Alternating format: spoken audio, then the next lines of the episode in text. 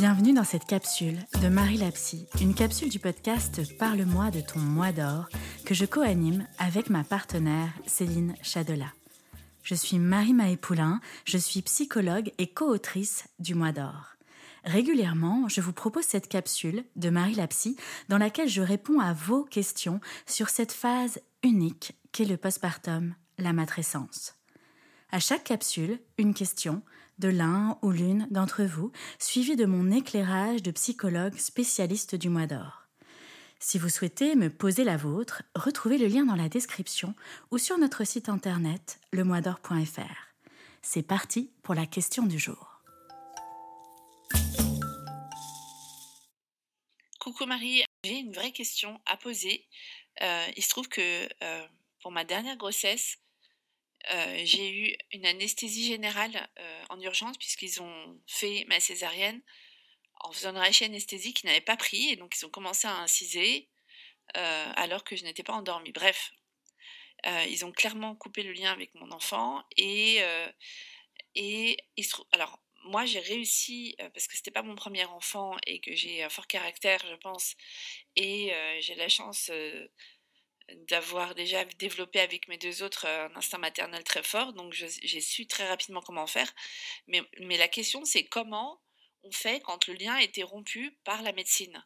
Donc, en l'occurrence, par une anesthésie générale, parce que je sais que ça peut euh, vraiment générer des, ben, des traumas et ça peut même parfois euh, couper le lien d'attachement.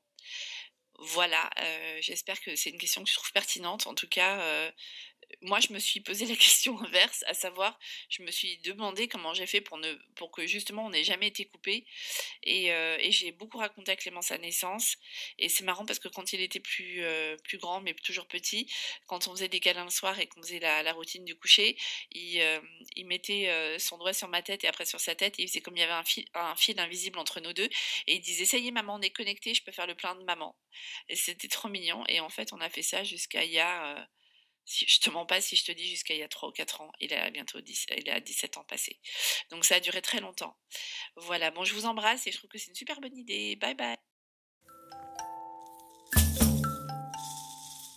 Bonjour à toutes les jeunes mamans qui nous écoutent aujourd'hui.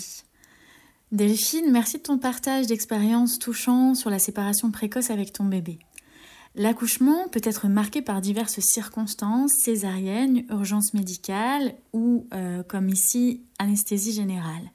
Toutes ces situations peuvent engendrer un stress, une détresse chez la mère et impacter le lien avec son nouveau-né. On va aborder aujourd'hui trois pratiques essentielles pour renforcer le lien avec votre bébé après une séparation précoce.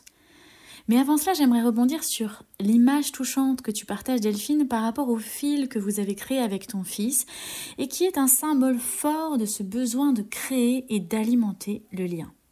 Pour la confidence, cela me fait écho avec une discussion émouvante que j'avais eue avec ma fille autour de ses 4 ans.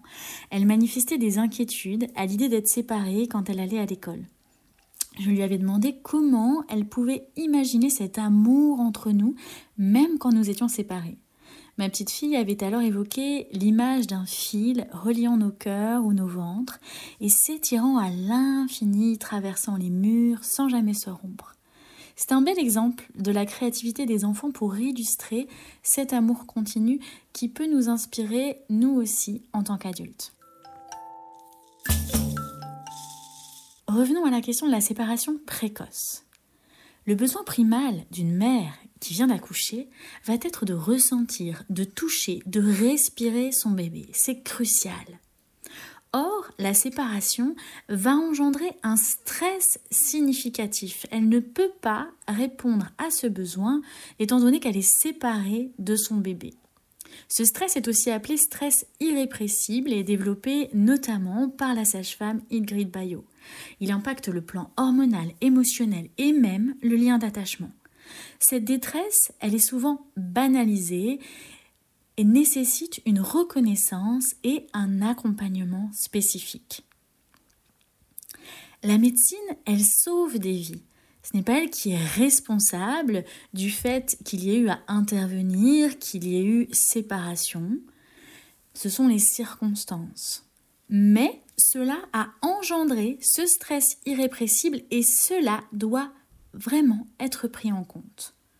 Nombreuses sont les femmes vivant cette séparation comme un traumatisme, ce qui nécessite un suivi par des professionnels spécialisés et vient aussi réinterroger nos pratiques et notre façon d'accompagner ces femmes, ces jeunes mères pendant ces interventions et juste après. Malgré cette séparation, le lien peut être construit.